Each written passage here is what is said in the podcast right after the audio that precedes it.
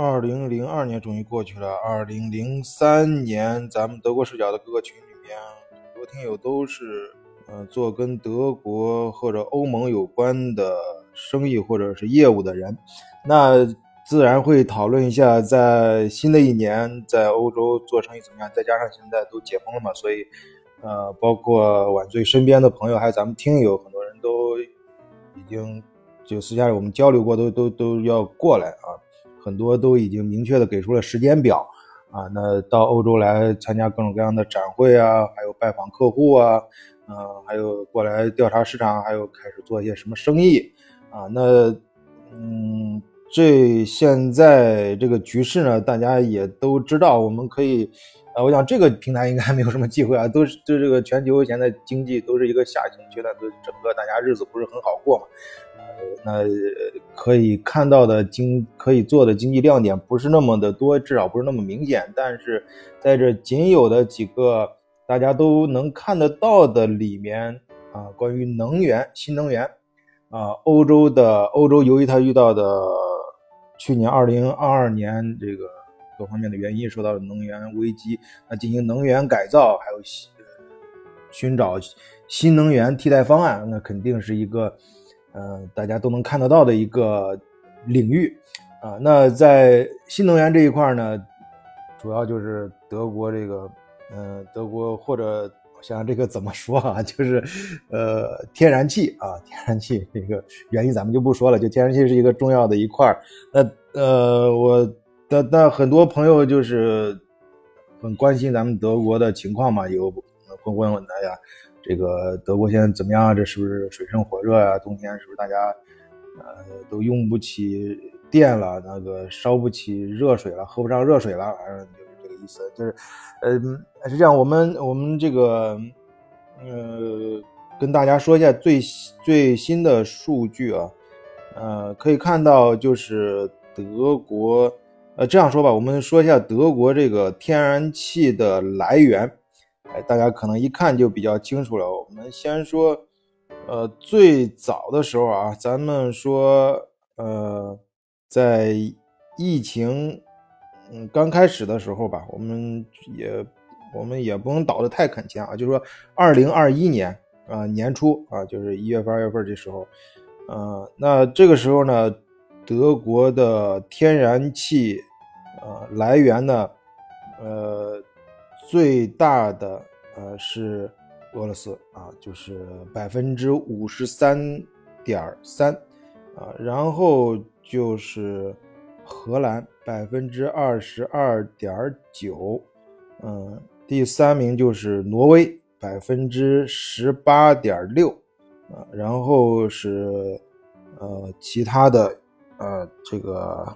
百分之零点六，当然还有呃。德国自己的啊，自自己自己自自产的天然气是百分之四点六，哎，德国自己还会产天然气，这个不太清楚啊。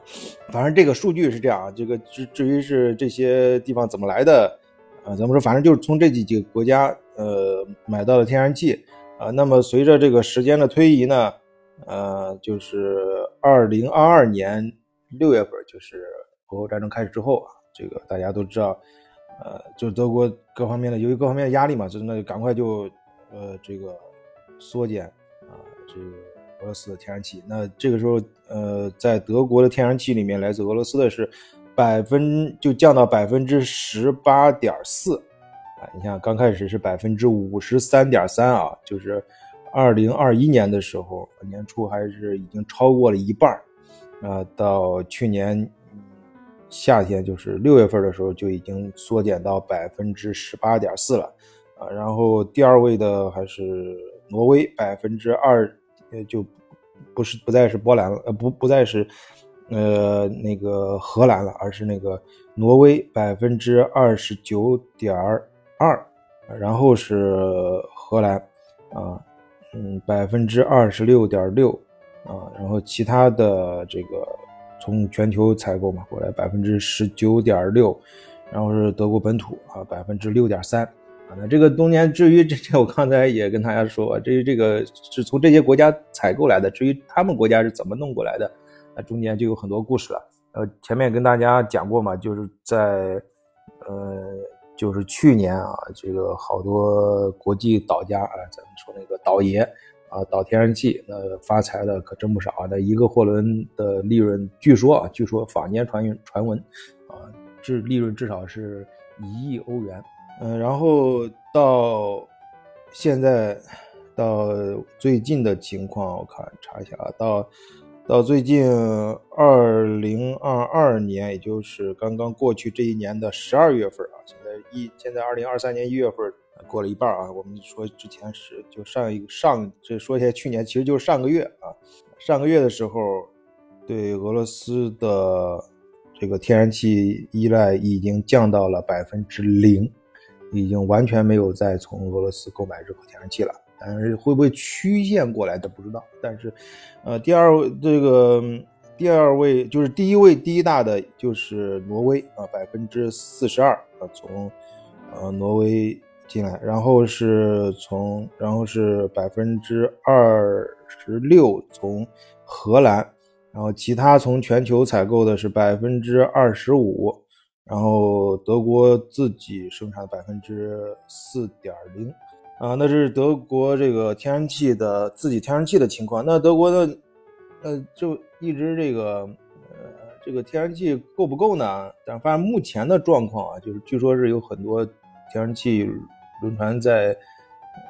在在在海上在入海口呃排队啊，就是呃。入那个是呃运运不进来，因为那个本身的德国本身天然气储备已经负荷了，已经已经没地方，就是所以大家看到有些最近我跟大家聊过嘛，油价反而在群里面跟大家分享过一些，群里面反而讲，当然这个原因是各种各样的，我这里面没有任何利益立场，也没有任何这个